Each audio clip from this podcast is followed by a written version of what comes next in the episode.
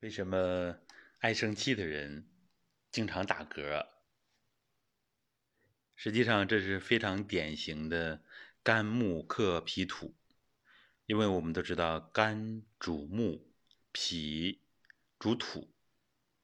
实际上，脾就是脾胃并称的，因为胃主表，脾主里，那么脏腑也就是一里一表，一表一里的关系。所以，爱生气的人，他的肝木往往都是非常盛的，肝火很旺的，那么很容易生气。所以呢，这个过度的情绪，它就容易伤到脾土，因为五行有相生相克的关系，这是我们的常识。那么我们在实践当中啊，就是有人特别的能生气，当然这些生气呢。本身就是由于他先天禀赋这个肝火太盛导致的，那么所以需要修炼来调整过剩的这个肝火，把它练得平和，把这个生气嘛，就是生发的气，但是生过头了就变成了怒火，把这个多余的气给它转化掉，这需要练功夫，也需要主动的。陶冶自己的性情，这样行。当然，这个怒气呢，是在修炼里边最难克制的一个情绪这方面的偏颇。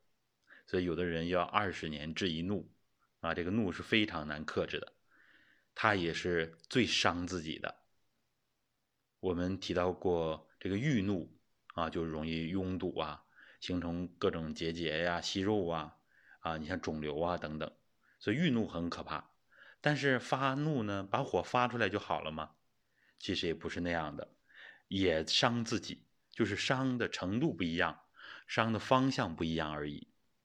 所以我们对西方的这种宣泄疗法持保留态度，我们更好的是把自己的能量练得平衡，五脏练得平和，然后内心里边要理智客观。而且要能全面的看问题，这样的话才从根本上解决情绪的问题。而这种宣泄，它对我们也是有伤害的。宣泄之后大怒一场，啊，我们不管是打假人也好啊，是打真人也好啊，或者是别的方式大喊大叫、哭一场，好像是确实是权宜之计，好像是把这个问题解决了。实际上，它在我们意识里边，在我们。五脏里边已经深深的刻下烙印了，就是这个情绪，它已经伤害到自己了。这种情绪的累加，就是中医所讲讲的内伤七情，所以这是很可怕的一件事儿，不能任由自己这样，要把事情想通。我们不是说压制这个怒火，把它压下去，那这样的话会出问题。我们也不能任由它发出来，确实有难度。但是呢，我们要知道，尤其是我们修炼的人，要知道，必须要改变自己的性情，这样才行。不然的话，这样情绪发也不是，不发也不是，是吧？压着也不是，那么这个情绪总归要伤害自己。所以最好的是把气血练得足足的，练得旺旺的，练得平和。然后意识里边练的稳定平和，啊，这就是需要像杨明先生所讲的“世上练心”，从世上磨练。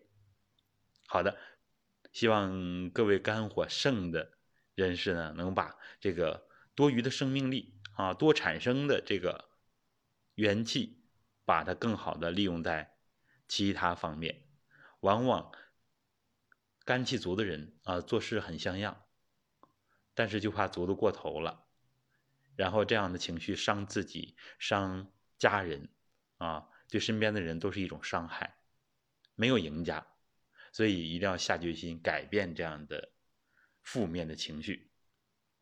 好，那么也希望通过涵养，把肝木练得调达，脾土呢也就会更加平和，就不会打那么多的嗝了。